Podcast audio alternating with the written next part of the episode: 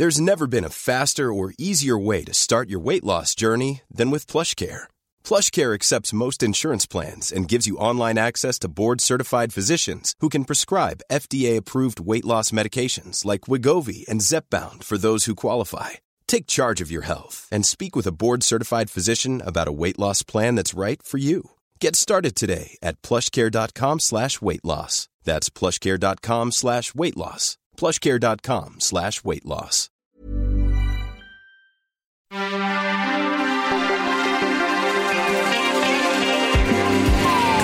Bienvenue dans Next Épisode saison 2, votre podcast consacré aux séries télé tous les mardis à 19h sur Séance Radio et partout tout le temps sur internet à retrouver à la demande sur vos applications favorites Apple Podcast, SoundCloud, Podcast Addict, etc.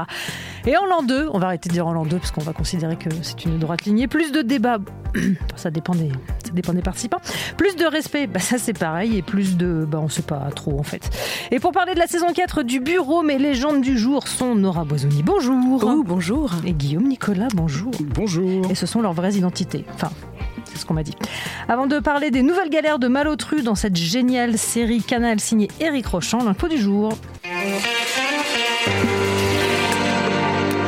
Il a été question d'une autre vie de bureau ce week-end à la télé américaine lors du Saturday Night Light hosté par Steve Carell et dont le monologue a quelque peu été perturbé. Next question. Yes. Uh, hi, Steve. Oh, hi, Ellie Kemper. Wow. Hi. Hi. People would really love to see an office reboot. I need that money. Let's get that money, Steve. Uh, I'm sorry, Ellie. I just don't think it's a good idea. You're a jerk. Okay. Um, Hey, Steve! Hey! Ed It's, it's so great to see you. It's great to see you too. Yeah, so I um I just don't think you understand how much money we're talking about. Like you wouldn't have to do all those sad movies anymore.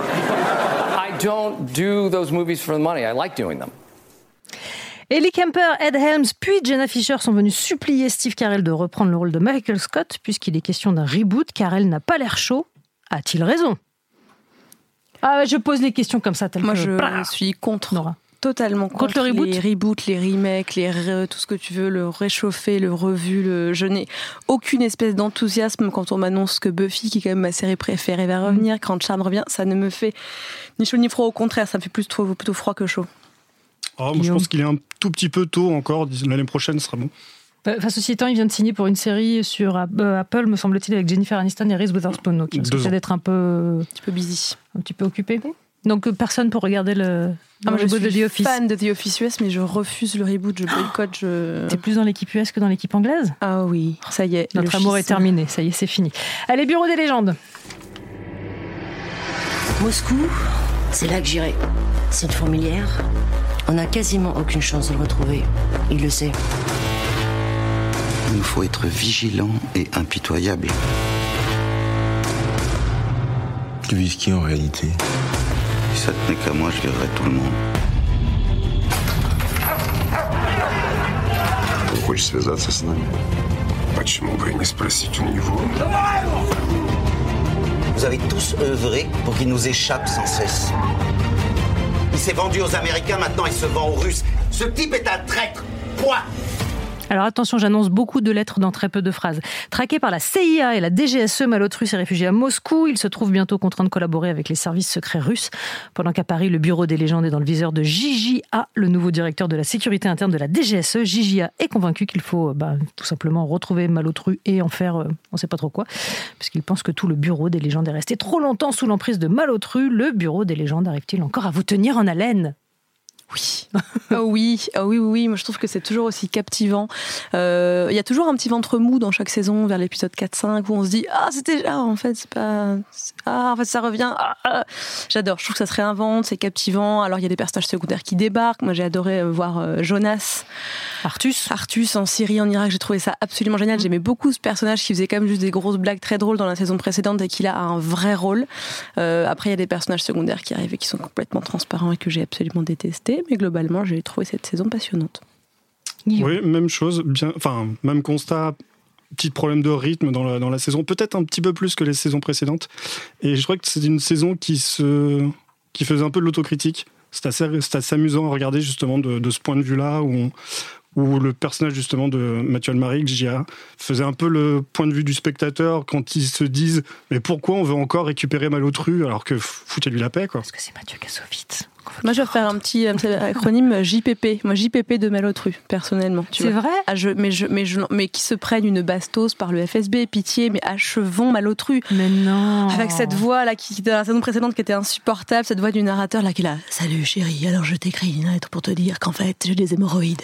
Mais là, il est très très seul quand même, hein, pour le coup. Et bah tant mieux. Il y a quelques astuces narratives concernant justement Malotru et, euh, et Feu, euh, le personnage de Daroussin, qui sont quand même assez prenantes. Moi, je trouve que c'est à la fin du premier épisode, me semble-t-il, qu'il y a d'un seul coup un twist, parce qu'on l'entend s'adresser justement à quelqu'un, on ne sait pas à qui, et je trouve ça assez bien trouvé quand même, assez bien amené.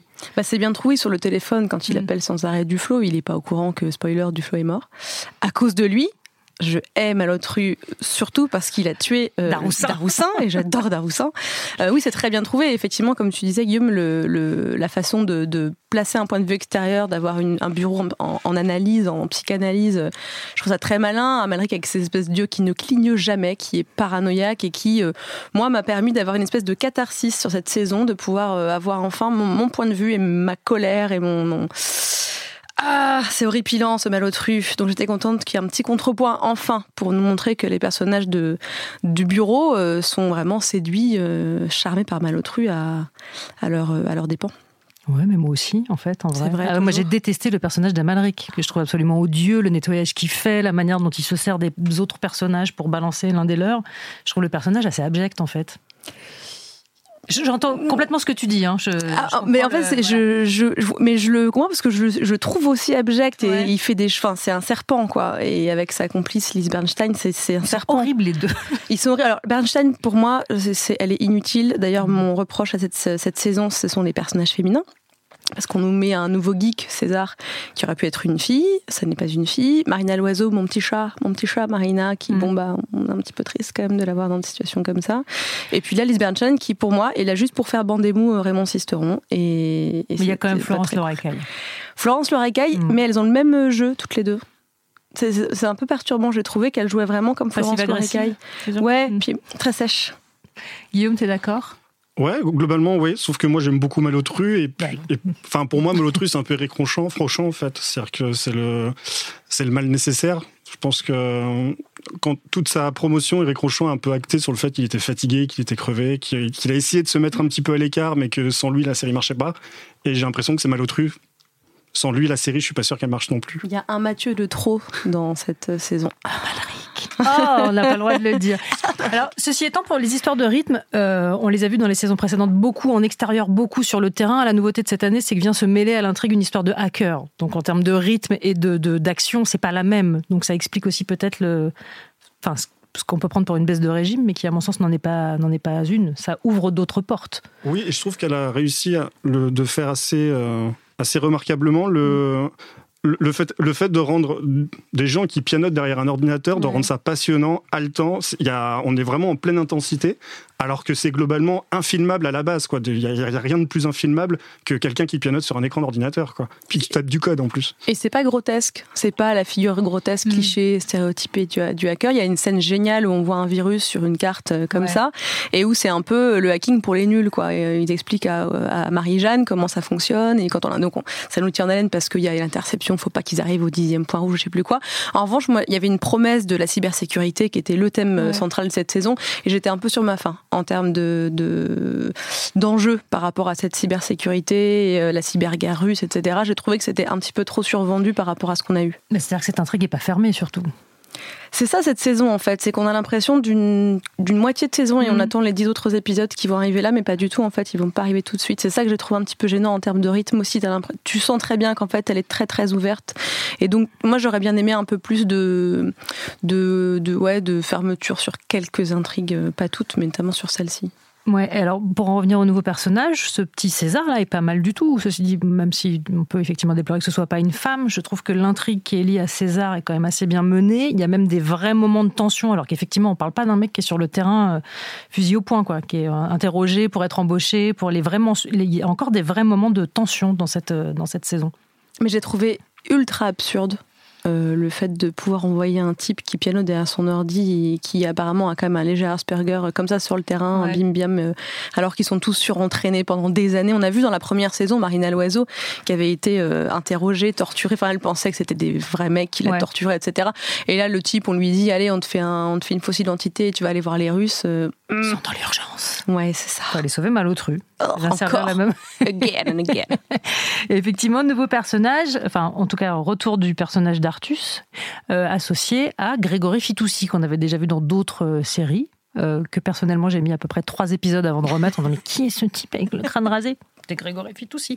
Cette intrigue-là est hyper réussie, c'est-à-dire que le personnage d'Artus devance, euh, pour moi c'est lui qui devance le spectateur plus qu'Amalric, c'est-à-dire c'est le mec qui est là mais qui a rien à y faire, c'est pas un homme de terrain, il a une connaissance euh, qui est purement rhétorique et technique, en fait, et qu'on envoie sur le terrain et qui est un truc assez absurde. Lui devance vraiment l'idée qu'on s'en fait. Oui, alors moi, l'analyste euh, Pato, Ouais. euh, qui euh, en plus a un, a un super chouette humour, mais qui est flippé, qui est un peu comme nous. Enfin, moi, c'est, j'ai l'impression que tu me, tu me fous moi à Mossoul, Ouais. je, je me fais dessus, hein, je veux dire, dans la seconde. Et le mec doit traverser des rues où il y a des snipers planqués partout. Mm. Il y a une scène magique où il y a une espèce de machine passe-muraille où il voit derrière un Ouais. mur et il y a une scène où euh, lui euh, interroge quelqu'un, on n'est pas qui, euh, pour ceux qui n'ont pas vu et ceux qui ont vu la fin de la saison. Mais je trouve, je trouve ça passionnant en fait que ce type-là se révèle en plus un super interrogateur. Parce qu'on s'en doute pas en fait. Et c'est ça que j'ai aimé, il est hyper à contre-courant, on se dit... Alors il y a le cliché, il, fait beaucoup de blagues sur les gros, lui-même est gros, il en fait beaucoup dans la saison d'avant pour nous planter un peu le personnage, qui est au courant de ce qu'on peut dire sur lui et de ce qui est au courant de ce que le spectateur peut penser de lui. Bim, il est sur le terrain, c'est une grosse flippette, comme on le serait tous et toutes, je pense, autour de cette table, à moins que ce ne soit pas notre vraie identité et qu'en fait on aille souvent sur le terrain. Et en tout cas, sur le terrain, bah, il se révèle un peu, quoi. Quand il a en face de lui des, des djihadistes à, à interroger, euh, bam, il assure, quoi. Il va vomir un peu après, mais il assure. Guillaume, il y a des parties de l'intrigue qui t'ont, toi, plus tenu que d'autres Ou des persos plus que d'autres? Non, pas vraiment. Je l'ai trouvé assez homogène dans l'ensemble, mis à part les Mm. écarts de rythme. Mais c'est vrai qu'entre Jonas, toute son intrigue est passionnante et le, le fait d'en faire un personnage très intelligent, mais qui n'a- n'appuie pas son intelligence. Il est naturellement intelligent parce qu'il connaît son métier. Ça, Ouais. c'est intéressant. Et ce qui s'y permet justement d'avancer plus et de se- nous, en tant que spectateurs, de, se, de s'impliquer davantage? Par ailleurs, César, c'est pareil. Lui, c'est un peu l'inverse parce qu'il est beaucoup plus intelligent que nous. C'est-à-dire qu'il maîtrise un sujet que nous, on maîtrise pas du tout. Et on arrive quand même à nous le rendre passionnant.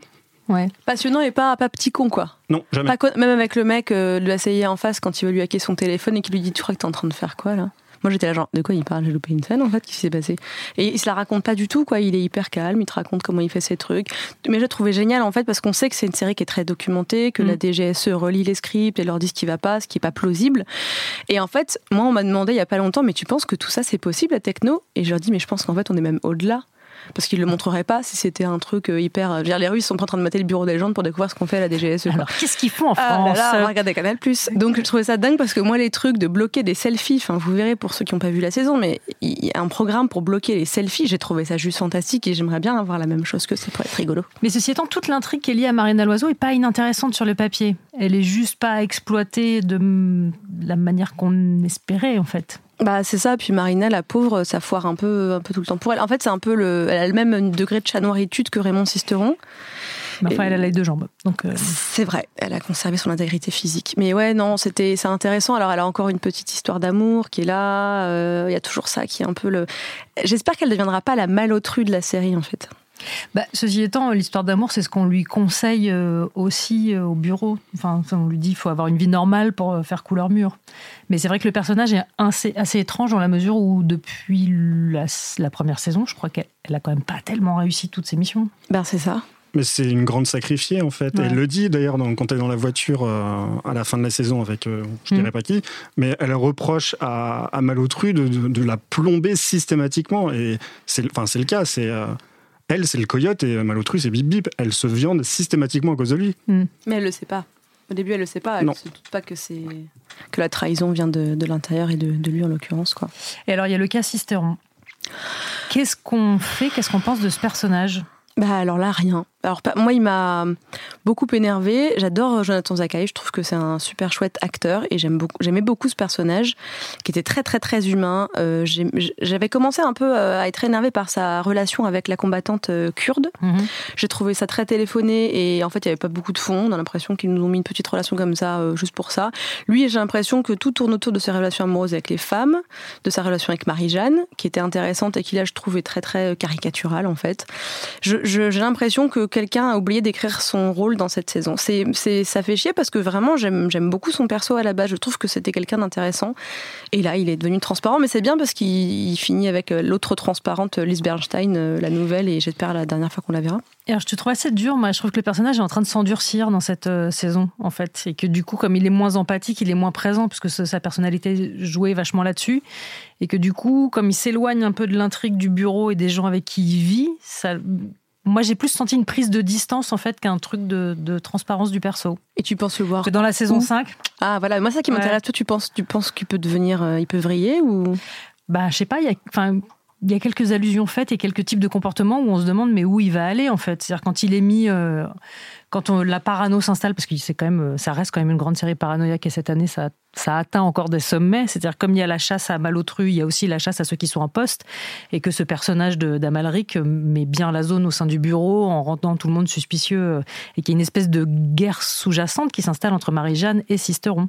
Et je trouve que c'est une piste qui n'est pas inintéressante pour le bah, C'est la question de la confiance. En mm. fait, j'ai l'impression tout tourne autour de la confiance pour ce personnage avec, euh, avec tout ce qu'il fait, toutes ces missions qui foirent. Je veux dire, il est, euh, il est là quand du meurt, il perd sa jambe euh, à cause de jet. Enfin, je veux dire, c'est quand même pas de bol, quoi. Le mec, il n'est pas là au bon moment à chaque fois, quoi. Mais il y a la question de la confiance, effectivement, je trouve ça intéressant. Et, et, et comme tu dis, moi, j'aimerais bien voir un peu ce qu'il peut devenir, mais ce serait bien qu'il ait un peu plus de, de, de, de dimension, de profondeur, ce personnage. Là, j'ai j'ai vraiment rien vu, quoi, à part ces scènes où effectivement il a l'air comme ça. Euh, oh, je ne sais pas qu'est-ce qui se passe. Peut-être qu'elle m'a trahi. Il lui pose la question dix fois est-ce que tu m'as envoyé là-bas en sachant très bien le truc s'échapperait, etc. Je trouve ça un peu redondant en fait. je, je, trouve qu'ils n'ont pas forcément bien traité le, rapport qu'ils pouvaient avoir avec Marie-Jeanne maintenant qu'elle a pris la tête du bureau des légendes et que lui ne l'a pas. Enfin, lui était juste en dessous. Je pense qu'il y avait peut-être quelque chose à creuser au niveau de ce rapport-là, parce qu'ils mm. étaient collègues, à peu près au niveau équivalent, je crois, si ma mémoire est bonne, au début de la série. Et là, il y a quand même une, euh, bah, il y a une hiérarchie qui, s'impose et on le voit pas traiter ça et du coup je trouve qu'effectivement ils ont les scénaristes ont un peu oublié de parler de son personnage. C'est même la prise de poste hein, de Marie-Jeanne, je trouve qu'elle n'est pas assez exploitée en ces termes. Là, on la voit un peu parce qu'il y a l'espèce de flashback avec du flow, elle y mm. pense beaucoup.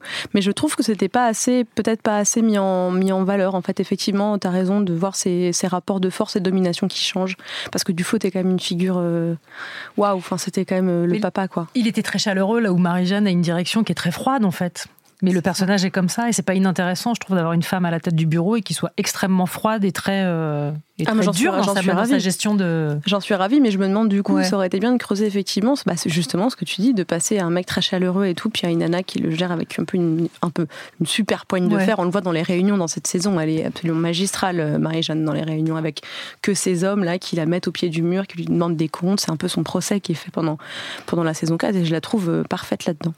Voilà, en définitive, mitigé ou toujours enthousiaste? On attend la saison 5 Ah bah toujours enthousiaste et j'attends la saison 5. Même chose ici. Et si, si, je vous demande une reco? Alors moi c'est Homecoming. Un petit rapport avec des intrigues, un peu de mystère. Donc euh, Homecoming sur Amazon, 10 euh, épisodes qui sont déjà disponibles, donc on peut binger. C'est un format original puisque c'est un drame qui est en 30 minutes. Il n'y en a pas beaucoup et moi je suis assez contente de voir un peu ces, nouvelles, euh, ces nouveaux formats. C'était un podcast sur Gimlet Media. C'est réalisé par Sam Esmail, donc le papa de Mister Robot. C'est extraordinaire. Ça joue sur des formats. c'est un, un, génie de la compo. C'est Hitchcockien, c'est Twilight Zonesque. Je trouve ça superbe et il y a un travail sonore qui rend vraiment hommage au format d'origine qui est le podcast. Donc à voir avec Julia Roberts. Euh, super, Une euh, meuf, euh, t'as peut-être vu, c'est pas la meuf de Hugh Grant, je sais plus, tu vois. Ah non, je vois pas du tout, ça me dit rien du tout. Guillaume Moi, ça va être Rubicon, série américaine d'une saison, diffusée il y a 10 ans à peu près, je crois maintenant, qui avait ce même rapport avec tout ce qui est intelligence, tout ce qui est espionnage, mais de façon traitée de façon réaliste. C'est-à-dire que c'était pas des bureaux avec des lumières tamisées puis des petits, euh, des petits salons lounge. Non, il y avait un côté où les mecs brassaient de la, de paperasse. C'était hyper documenté, c'est assez dense et, euh, et passionnant du début à la fin. Alors moi, je dois dire que j'ai pas de recours. J'ai un personnage qui me manque terriblement chaque fois que je regarde le Bureau des légendes et des séries d'espionnage. Chloé O'Brien de 24 heures me manque terriblement en fait. Je comprends ce que tu voulais dire à propos du personnage de, de petit génie de l'informatique, mais Chloé O'Brien me manque. Voilà, je voulais lancer un appel euh, public. Si tu nous écoutes, Chloé. Bah, puis surtout, si je, si je ne suis pas seule, n'hésitez pas à vous, à vous, à vous manifester, ça me ferait très plaisir. Merci beaucoup, Nora Boisouni. Merci beaucoup, Guillaume Nicolas. Next épisode, c'est terminé. Rendez-vous mardi prochain à la même heure pour d'autres rendez-vous parano.